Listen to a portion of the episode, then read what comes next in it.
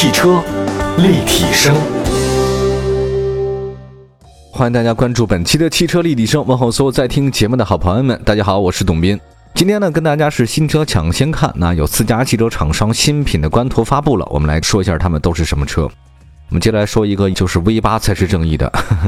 在汽车界就是这样啊，颜值是正义的，但是对于我们喜欢车的人来讲，内在的发动机的排量也是非常正义的一件事儿，越大越好。这个新能源车当然也很好，那是另外一回事儿。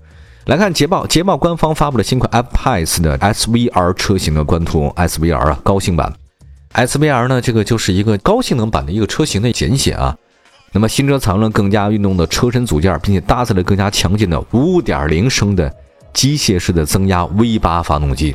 酷吗？玩 V 八的就是不太一样哈。习惯六缸的以后，你就玩四缸就觉得 没劲。那当你要习惯这 V 八了以后，你会觉得六缸好像差点意思。人就是这样啊，不太满足。嗯，周完了两驱驶就想三驱驶，很正常。外观上来说呢，新车在普通版本上增加了 SVR 的运动套件，比如说前脸采用全新的包围形式，两侧的通风孔的面积更大了。它这个倒不是装饰的意味啊，这因为你 SVR 嘛，你可以将更多的空气导入它内部。增强了对刹车系统的散热，它这疯了。由于更换了更大排量的发动机，你发动机越大，因为是 V 八的，所以你看那前机盖子啊，那个舱盖的隆起的部分就特别的高。你要光是一个平线，根本是没有办法了啊。另外呢，金线的两侧呢还增加了额外的通风口，就是希望风越多越好，信仰越来越大。侧面来看的话呢，新翼子版呢也更换为运动套件啊，增加了尺寸可观的通风口，也是考虑到空气动力学设计的需求。新车更换了二十二英寸的锻造合金的轮圈，这个轮圈是黑色的，我很喜欢啊，是那种有点像日本忍者飞镖那种状态。五辐式的设计呢，这个融合了亮黑色和缎面的灰色涂装，再配备内部的红色卡钳，就是很有战斗力的一种感觉啊。另外，新车的尾部也增加了包围，包括新的后翼子板和集成双边弓四出排气的后包围。那在尾门的右侧呢，则会标有象征身份的 SVR 的这个标志。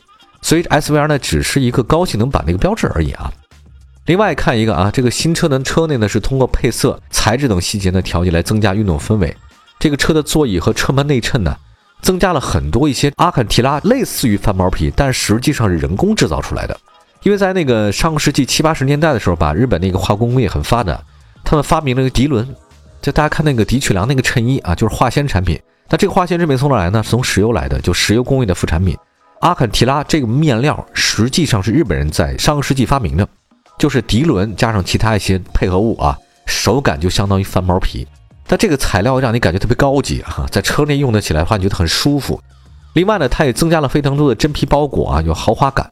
动力方面的话呢，新车搭载的刚才说到了5.0升机械增加的 V8 发动机，最大功率呢是五百五十马力，峰值扭矩700牛米，匹配八速自动变速箱，零百加速只有四秒钟。毕竟是 V 八的朋友们，最高车速可以达到每小时两百八十六公里。新款的 F-Pace 啊，这个小 SUV 嘛，正式在国内发售了。豪华感呢，科技确实很好。那不仅有 2.0T 啊，什么 3.0T 都有。对于大家来讲的话，非常喜欢。各位都知道 SVR 啊，SVR 这个确实厉害。你就是这条街最快的车啊，这个毫无疑问啊。至于说这个车引不引到国内，咱还不知道。但是呢，这车国外已经上了，确实很漂亮。下一个呢，再说说福特的 Monster 哦，野马。呃，福特高性能那个野马车呢，问世以来，它其实就是一直是美国那性能车的代表嘛。那这次呢，福特高性能版的 Monster March E GT 车型呢，发布了新的官图。新车零百加速的话呢，可以达到三点五秒。按照福特的规划，这个车的售价呢是六万零五百美金，约合人民币呢是不到四十万啊，并且呢，在二零二一年的春季呢开始接受订购。二零二一年的夏末呢开始交付啊，这个车呢最早呢将在今年的十二月七号投入生产，但什么时候交不知道。朋友们，野马呢就是肌肉，这个新车呢它据说前格栅是那种灰色碳化的设计啊，就碳纤维一板儿加上去了，不是那种一个一个格的了啊。另外，官方呢采用福克斯特别版的灰色内饰，新车呢该标配的十九英寸的轮圈，并且搭配了红色的 Borno 卡钳，哇，这个确实很漂亮啊。新车的官方还提供二十英寸的轮圈可以选择，并且选了倍耐力的轮胎啊。至于说轮圈的话呢，没有什么特别让我们意外的啊。但是它用倍耐力的轮胎，还有红色卡钳的话，就会觉得这车很奔放。因为大家都知道这是一什么呢？它是新能源车嘛，充上电我也是个野兽，所以明白了吧？就 Monster March E 带 E 的就是新能源，而且是 GT 的外形是 Monster 的牌子，所以叫 Monster Match E GT 车型。加速方面的话，零百加速三点五秒，最大功率三百五十八千瓦，峰值扭矩八百六十牛米。你说电池嘛，它一踩电门的话就比较有了啊。续航里程的话呢是三百七十八公里，倒不是非常的长啊。当然有很多电池组，如果换大的电池容量组的话呢，可以达到四百八十公里左右。你想想看，朋友们，当一个你所熟悉的美式机油后面的那种大车型，它本来应该是八缸或者更大的 缸体的那个车，现在呢也开始用新能源的时候，不知道大家会怎么想？嗯，这世界确实在变，而且一直在变。好吧，休息一下，一会儿呢再说其他几款车型啊。这个说点别那么肌肉的车型了，说说新款的咱们家用的几款小车，马上回来。汽车立体声。继续回到节目当中啊，继续跟大家说车聊车。这里是汽车立体声，问候全国各地正在收听节目的好朋友们。刚才说的两款肌肉车，或者说是暴力美学啊，穿西装的斯文暴徒。那接下来的话呢，再说两款小家碧玉啊。就说小家碧玉呢，不是说它的外形啊，说它的这个实用性。那说这个第一款小猫咪，这个也是东北的消息啊。全新一代国产本田思域呢，有望在明年正式的发布，并且在明年上市。混动版的车型呢随后推出。此外呢，东本还将在二零二二年发布一款全新的 SUV，原型呢或为二零二零年北京车展的本田 SVE 概念车。毕竟是工程师的直男设计嘛，对他来讲的话呢，它外形不会要求那么高，大家习惯那个样子呢，就是那个样子。他们说有很大的改变啊，但我看来的话，改变不是很大。对于大家来讲的话呢，混动版的全新思域呢，肯定是比较关注的。纯油的车好像似乎没那么流行了啊。大家如果现在不买个新能源或者加一个插混的，也说不过去啊，因为未来几年的话呢，这个是个大趋势。那么来看一下这个车的这个外形啊，我们看到了这个状态，它那个前脸风格的话是扁平化的设计风格了，就跟大灯组啊，跟那格栅是放在一起的。大家可以看一下前脸啊，这个相当于人的门面。有的时候呢，那个吊销眼啊，这跟那前进格栅不是在一起的，两边儿。但是现在很流行那种趋势是什么？就是进气格栅必须跟两个大灯放在一条线上，就一体化设计啊，没有那么多分割感。还有一个，大家都知道，车内那个空调出风口也是啊，一体化设计，从左到右，没有那么多一个一个多项调节那个口了，没有了。现在比较流行这个东西嘛，那本田也是啊，前大灯组跟格栅相连，前保险杠呢采用了梯形设计，两侧的运动装饰呢进一步突出，显示出这个新车主打运动的风格。据了解，本田的车型未来呢也将衍生出两厢版、SI 版以及性能最强的 Type R 版。你要买那个版的，真是野兽。Type R 那不是一般的，这个车能驾驭得了啊。反正不适合我，朋友们，我还是适合我的那个舒适性啊。来看一下这个新一代的思域，整体线条呢趋近于传统的三厢车啊，跟雅阁很像。